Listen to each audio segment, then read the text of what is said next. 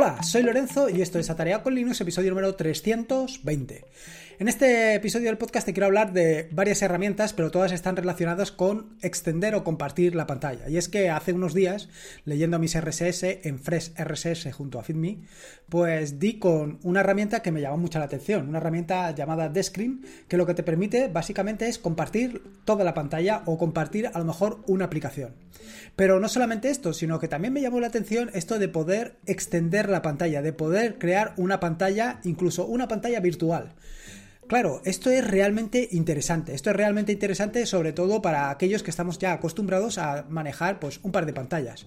Eh, trabajar con dos pantallas es súper cómodo porque en la pantalla principal puedes estar preparando un documento mientras que en la pantalla secundaria lo que puedes hacer es pues básicamente tener un archivo PDF en el que estás basando tu documento principal.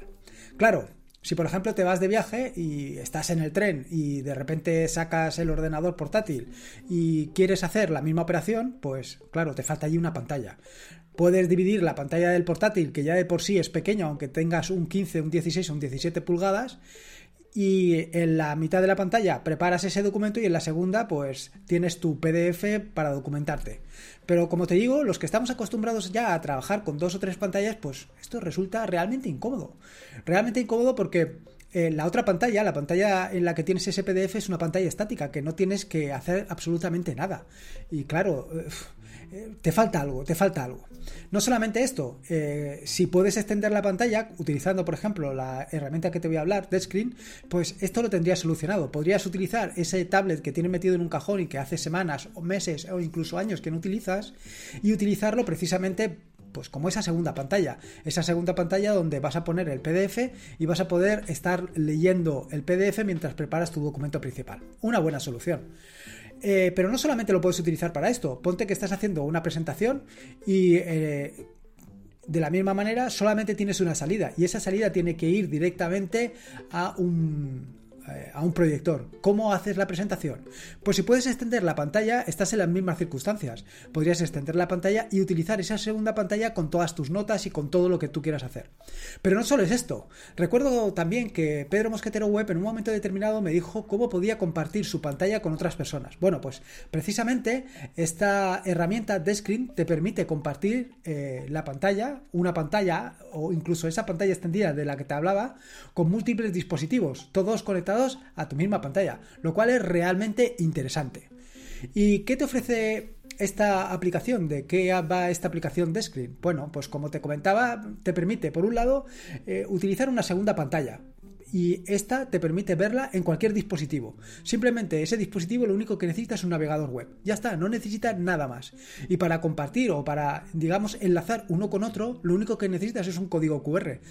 Es decir, el otro dispositivo evidentemente tiene que tener una cámara web para escanear ese código QR o alguna manera de, conseguir escanear ese código QR. Pero una vez escaneado, vaya, con tener un navegador web ya estarás viendo lo mismo que estés reproduciendo en la pantalla principal. Bueno, o en la otra pantalla, vaya, porque luego llegaremos a lo de las pantallas virtuales. Lo segundo es que también te permite, por supuesto, compartir toda la pantalla te permite compartir toda la pantalla de tu equipo con cualquiera. Y no solamente esto, en el caso de que solamente quieras compartir, por ejemplo, una aplicación, porque en el resto del ordenador estás haciendo cualquier otra cosa, esto también te permite. Te permite o te limita para que solamente puedas compartir una aplicación, una aplicación concreta y siempre con cualquier dispositivo que tenga un navegador web.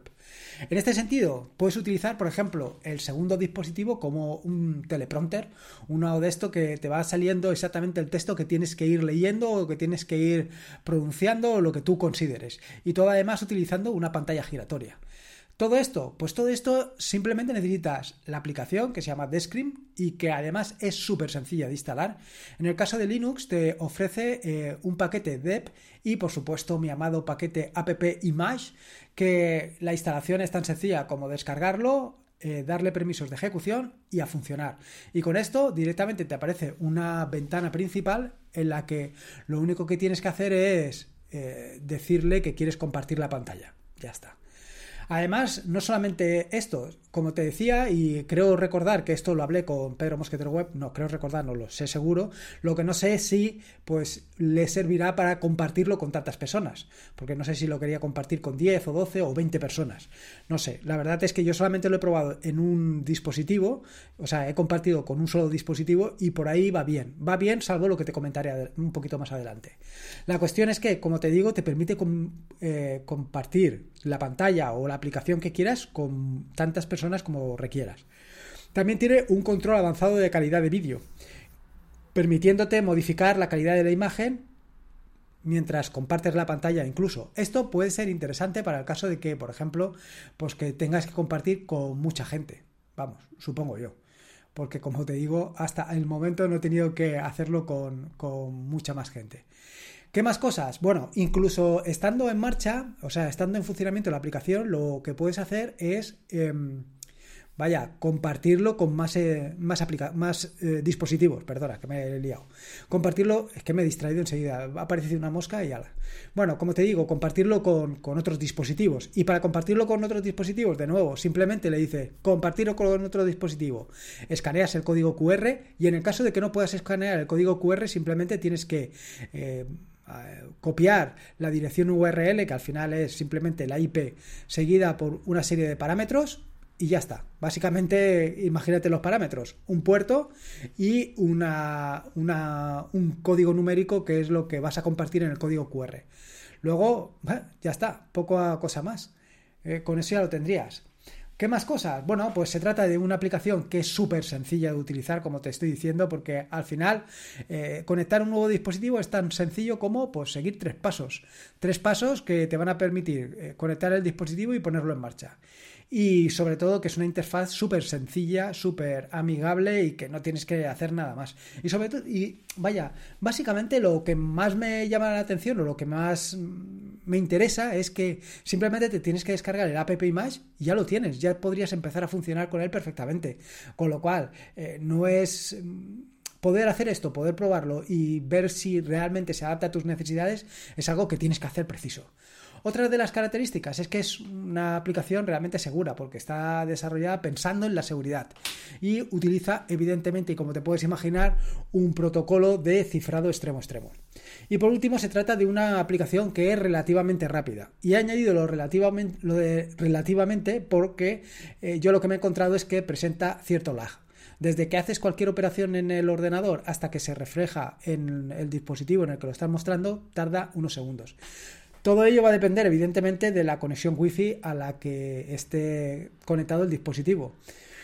Y esto, bueno, pues esto puede ser un inconveniente. Desde luego, para los dos casos de uso que te he comentado, pues por supuesto que no. Quiero decir, si lo que estás haciendo, por ejemplo, es eh, preparar un documento y lo único que estás es utilizando la pantalla anexa como eh, simplemente para leer eh, un documento adicional, bueno, pues tampoco. Incluso para una presentación donde las, eh, las hojas, los slides son fijos, eso tampoco. Incluso también para el caso que he comentado anteriormente en el que quieras compartir tu pantalla con múltiples dispositivos que estén conectados a la vez. Si lo que estás haciendo es mostrar una aplicación y estás intentando enseñarles a las personas a las que le estás compartiendo la pantalla cómo funciona, no vas a ir hecho una bala, no vas a ir hecho un motoreta, vas a ir pues relativamente despacio para intentar que cada uno vaya entendiendo exactamente cómo funciona la aplicación. Por eso te digo que en estos casos, pues eh, que tenga cierto lag tampoco es demasiado problema. No sé si cuando empieces a conectar dispositivos como si no hubiera mañana, ese lag se acentúe demasiado y sea prácticamente imposible de utilizar. No lo sé, esto cada uno que lo pruebe. Tampoco tengo claro si es posible conectarlo eh, vía ¿cómo se llama? Vía, vía cable, vía un RJ45. A lo mejor haciéndolo así es mucho más rápido, pero ya te digo, no lo sé. No lo sé. Hombre, pone compatible con Wi-Fi, con lo que entiendo yo que por red eh, debería de funcionar y debería de funcionar relativamente rápida. Con lo cual es una aplicación que yo creo que debes de tener en cuenta, salvo el lag.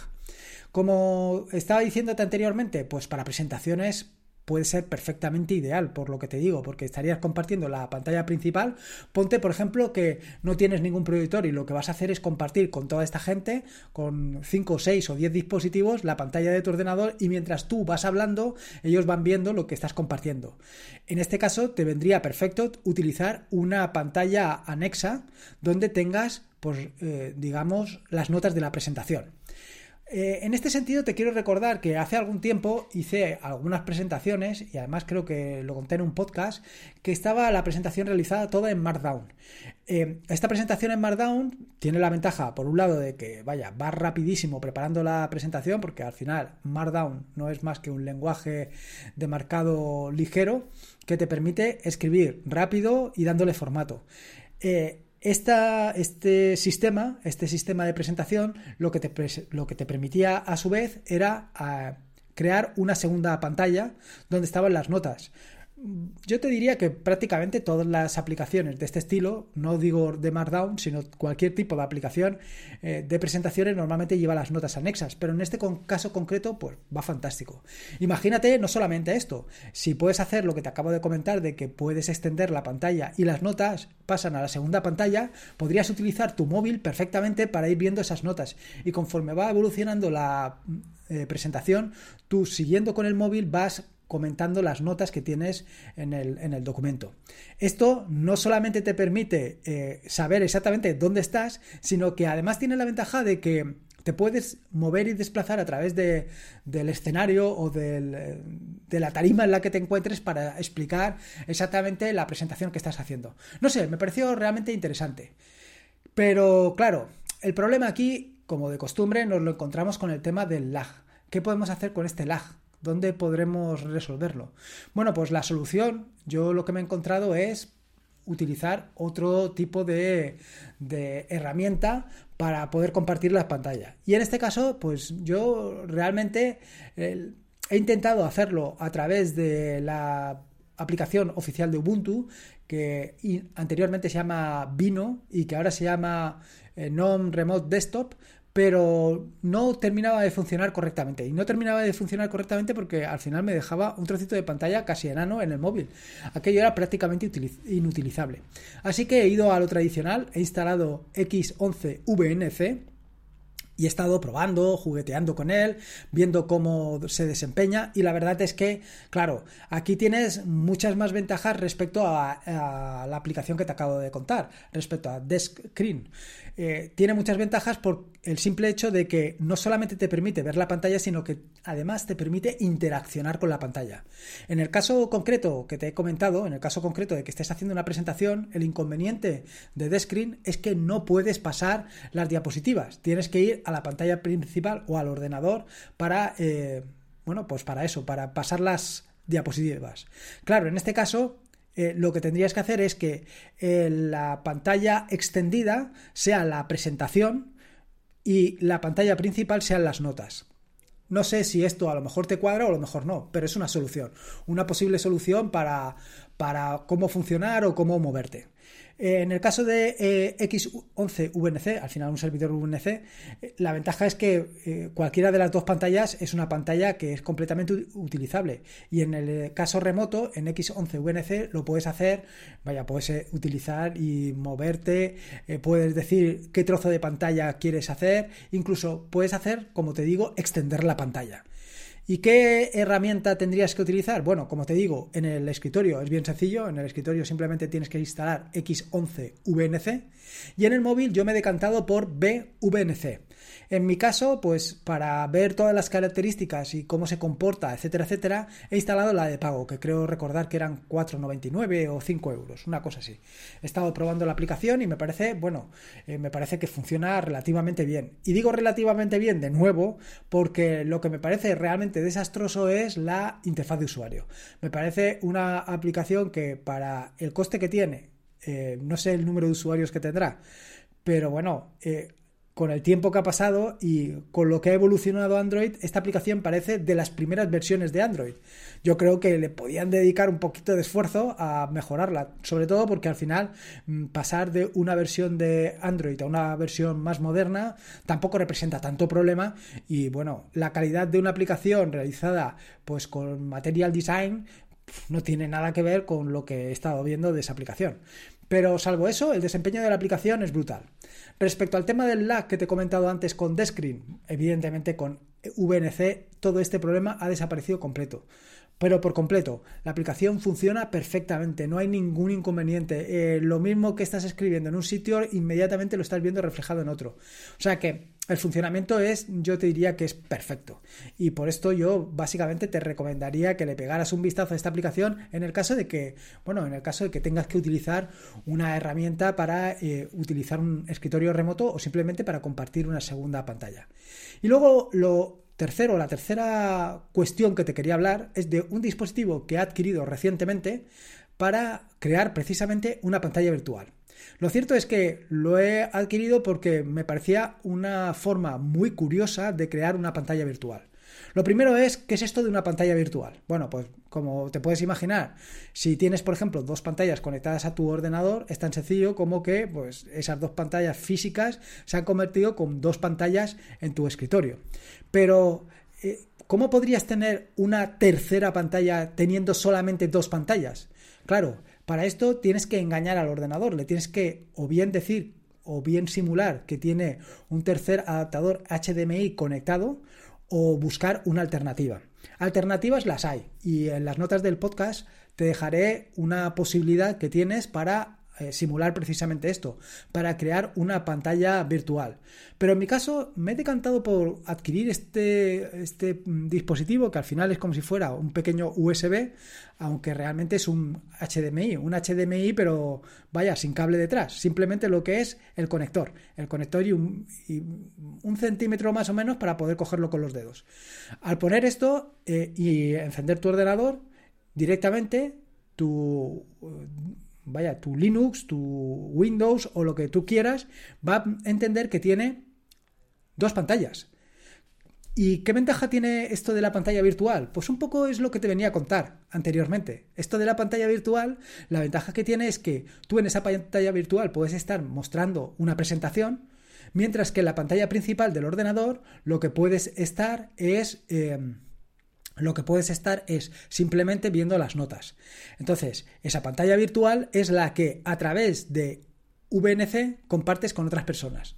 Claro, eh, tú me dirás, hombre, pero para esto directamente comparto única y exclusivamente la aplicación.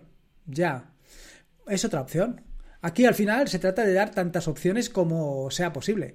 Eh, cada uno a lo mejor adopta una solución porque se acomoda más a sus necesidades o a los medios que dispone. Eh, cuantas más opciones tengas, mejor. A mí realmente esto del dispositivo que engaña, porque además es así, engaña al ordenador para que piense que tiene un monitor, me ha gustado muchísimo, me ha gustado muchísimo y me ha parecido una solución realmente brillante, realmente brillante. Vaya, que tampoco es que haya descubierto Roma, porque efectivamente esto ya existe. O sea que está ahí, está ahí para, para, uso y disfrute de todo el que quiera. Así que bueno, pues esto es un poco lo que te quería contar. Primero, cómo puedes eh, extender la pantalla de tu ordenador para poder utilizarla con esa tablet que tienes metida en el cajón de tu, de tu escritorio, cogiendo polvo. Luego, por otro lado, eh, te he contado esta aplicación fantástica que es Descreen, que lo que te permite básicamente es con tres pasos tener configurado esa segunda pantalla y luego pues un poco las cuestiones adicionales como es poder utilizar VNC para compartir la pantalla y cómo crear también pues una, una pantalla virtual, tanto por software como en este caso utilizando hardware. Y esto es todo lo que te quería contar. Espero que te haya gustado este nuevo episodio del podcast y como te digo siempre, si puedes, te agradecería una valoración ya sea en iVoox o en Apple Podcast para dar a conocer este podcast, para que más gente pueda disfrutar de él y para que más gente pueda hacer cosas tan interesantes como las que te acabo de contar. Simplemente, pues crear una pantalla virtual para vete a saber qué cosas. Puedes eh, ayudarme a divulgar este podcast utilizando las, los enlaces que te he dejado en las notas del podcast para dar valoraciones ya sea en iVoox o en Apple Podcast. Eh, puedes dejarme también, y esto siempre para mí es muy interesante, eh, tus comentarios tus ideas, tus pensamientos, otras soluciones directamente en las notas del podcast. Recuerda para aquellos que están tan preocupados que he quitado Discus, con lo cual directamente puedes escribir en el, comentario y el comentario va directamente a mi WordPress, no va a ningún otro sitio. Y ahí lo tienes. Simplemente es atareado.es barra podcast y en este caso número 320. Atareado.es barra podcast 320. Pásate por ahí, me dejas tu opinión, ideas, sugerencias o lo que tú consideres. Eh, dejar un jamón de jabugo pata negra es muy complicado hacerlo a través de la página web, pero todo es intentarlo. Eh, recordarte que este es un podcast de la red de podcast de sospechosos habituales, donde puedes suscribirte a maravillosos, fantásticos y estupendos podcasts. Puedes suscribirte a la red de podcast de sospechosos habituales en fitpress.me barra sospechosos habituales. Y por último, y como te digo siempre, recuerda que la vida son dos días y uno ya ha pasado. Así que disfruta como si no hubiera mañana y si puede ser con Linux. Y en este caso con Descreen, VNC, y una pantalla virtual mejor que mejor. Un saludo y nos escuchamos el próximo lunes.